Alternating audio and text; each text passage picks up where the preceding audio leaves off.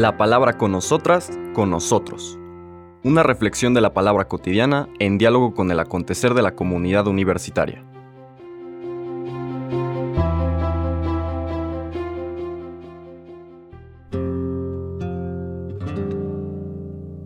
Hola, buenos días.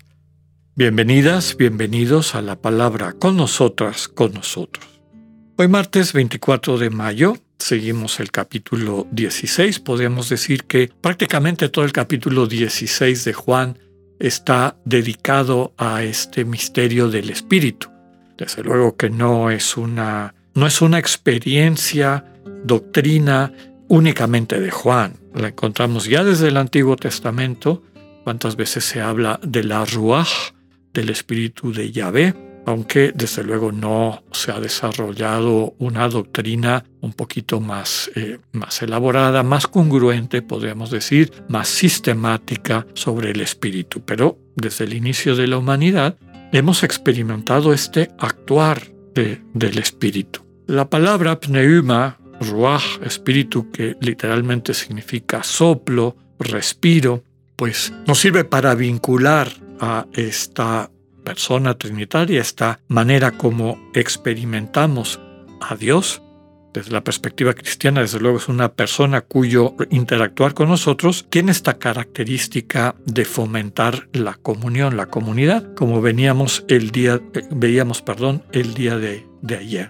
Todo el capítulo 16 de Juan está dedicado al Espíritu. Hay obras también hemos comentado que los hechos de los apóstoles, algunos autores, algunos exegetas, estudiosos de la, de la Biblia, han dicho que los hechos de los apóstoles es el Evangelio del Espíritu, ocupa un lugar muy importante en él. Lo mismo podemos decir de todo el Evangelio de, de Lucas y que más que los escritos de, de Pablo, que ayer citábamos su oración al final de la segunda carta a los Corintios donde aparece la Trinidad completa, el Hijo, el Padre, el Espíritu Santo.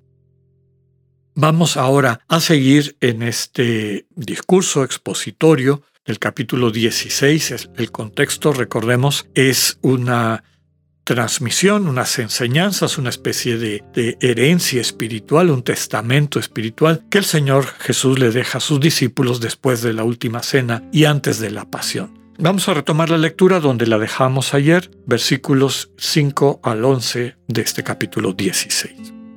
En aquel tiempo Jesús dijo a sus discípulos, Me voy ya al que me envió, y ninguno de ustedes me pregunta, ¿a dónde vas? Es que su corazón se ha llenado de tristeza, porque les he dicho estas cosas. Sin embargo, es cierto lo que les digo. Les conviene que me vaya, porque si no me voy, no vendrá a ustedes el Paráclito.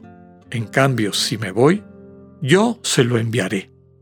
Cuando Él venga, establecerá la culpabilidad del mundo en materia de pecado, de justicia y de juicio. De pecado, porque ellos no han creído en mí. De justicia, porque me voy al Padre y ya no me verán ustedes. De juicio, porque el príncipe de este mundo ya está condenado palabra del Señor. Tenemos estos dos párrafos importantes de todo este discurso alrededor del misterio del Espíritu Santo del Paráclito. Valdría la pena ahorita tratar de explicar qué significa este término griego, paráclito, que literalmente significa el que está parado a mi lado, el que está a mi lado, el que me acompaña. El paráclito, que a veces se traduce como abogado, porque ese es el significado, digamos, en la práctica de lo que transmitía este término en el mundo griego, porque recuerden que en aquella época los juicios que se hacían frente a los ancianos de la comunidad o algo, pues era convencer a los ancianos quien tenía la razón. Y entonces las distintas personas que estaban en conflicto presentaban su caso. Y como es la situación también entre nosotros, no siempre eran buenos oradores. Entonces, el que tenía mejor labia, como decimos aquí en México, pues era más fácil que convenciera a quienes estaban juzgando. Entonces se contrataba a un paráclito, que era una persona que tenía una, buena dicción, que podía armar desde una perspectiva retórica un buen discurso de defensa o de acusación, y se le pagaba por ese servicio, ¿no? Ese era el paráclito. De alguna manera, al experimentar esta presencia de cercanía, está con nosotros y nos sostiene. El Espíritu Santo no solamente nos sostiene, sino que nos vincula. Ya decíamos que es el que opera la posibilidad del encuentro en comunión de más personas, de todas las personas, desde las personas trinitarias hasta nosotros como personas creadas, como seres humanos, imagen y semejanza de Dios. El Señor les dice a los discípulos que este se va a ir, pero que este partir del Señor, que desde luego hace referencia a su presencia física hasta como lo han entendido, lo han experimentado, lo han vivido, eso se va a acabar y desde luego que eso va a traducirse en una tristeza. No digamos cuando lo ponemos en el contexto en el que se da esa partida del Señor, ¿no? La muerte de un inocente de una manera tan brutal, en esta tortura, en esta, digamos, eh, manifestación absoluta de violencia destructiva de la que él va a ser este, víctima. Pero no solo es eso, sino es también la partida del Señor, el dejar de encontrarlo, de, de, convivir con Él, como estamos todas y todos acostumbrados, acostumbradas a convivir con nuestros seres queridos. Dice el Señor que vale la pena que Él parta porque entonces enviará al Paráclito va a venir a nosotros este espíritu, este espíritu que va a transformar nuestra relación con el mismo Jesús, con el Padre y la relación en mutualidad que tenemos todas y todos. Si no me voy, dice, no vendrá a ustedes el Paráclito. Entonces, si me voy, yo se lo enviaré. Recordemos que este es un discurso dirigido a sus discípulos. Dice que cuando el Espíritu venga, la traducción no es muy afortunada. Dice, establecerá la culpabilidad del mundo y pareciera que está juzgando a todo el mundo. Y no es así.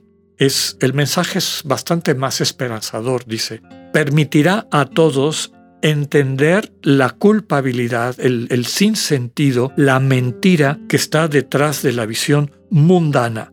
Recordemos que en el, en el Evangelio de Juan, mundo, esta visión mundana tiene mucho que ver con el egoísmo, tristemente la manera como hasta el día de hoy vemos que está organizada nuestra sociedad y muchas de nuestras relaciones interpersonales. Cuando el Espíritu viene y empieza a operar en nuestro corazón, desenmascara, por eso establece la culpabilidad del mundo con base a tres referentes. Uno, el pecado, el pecado que básicamente es el egoísmo, desenmascara el pecado, desenmascara que el pecado no es una situación jurídica, ni mucho menos un arma para echarle en cara a otras personas y sentirnos superiores. ¿no?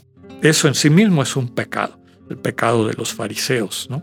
Entonces, va a desenmascarar esto, y, y, esto básicamente porque la gente no creyó en el Señor Jesús y en su capacidad de sanarnos a través del amor entregado de manera incondicional. También va a revelar lo que es la justicia. Dice, porque me voy al Padre y ya no me verán ustedes. Está haciendo referencia desde luego a su pasión, muerte y también la resurrección, pero se está quedando en la pasión y muerte, ¿no? La justicia de Dios, que no es la justicia del mundo que reparte castigos y, premios, sino esta justicia del Dios misericordioso que cuando le permitimos asumir aquello que nos envenena, nos sana de eso, en relación de amor, en libertad, aceptado mutuamente. Y finalmente habla del juicio porque el príncipe del mundo ya está condenado. Quienes aceptan el amor de Cristo quienes se dejan sanar por el Señor de su egoísmo, entonces van experimentando ya que el príncipe del mundo, esta manera de entender la realidad y de vivirnos peleando y destruyendo mutuamente, ya no tiene poder sobre nuestras conciencias.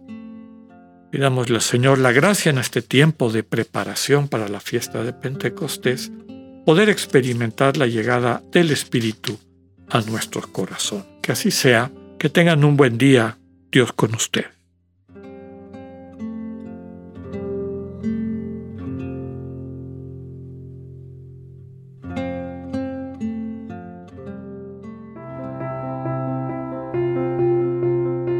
Acabamos de escuchar el mensaje del Padre Alexander Satirka. Escúchalo de lunes a viernes a las 8.45 de la mañana por radiveroleón.com o a través de nuestra app gratuita para iOS y Android. Radivero León, no todo está dicho.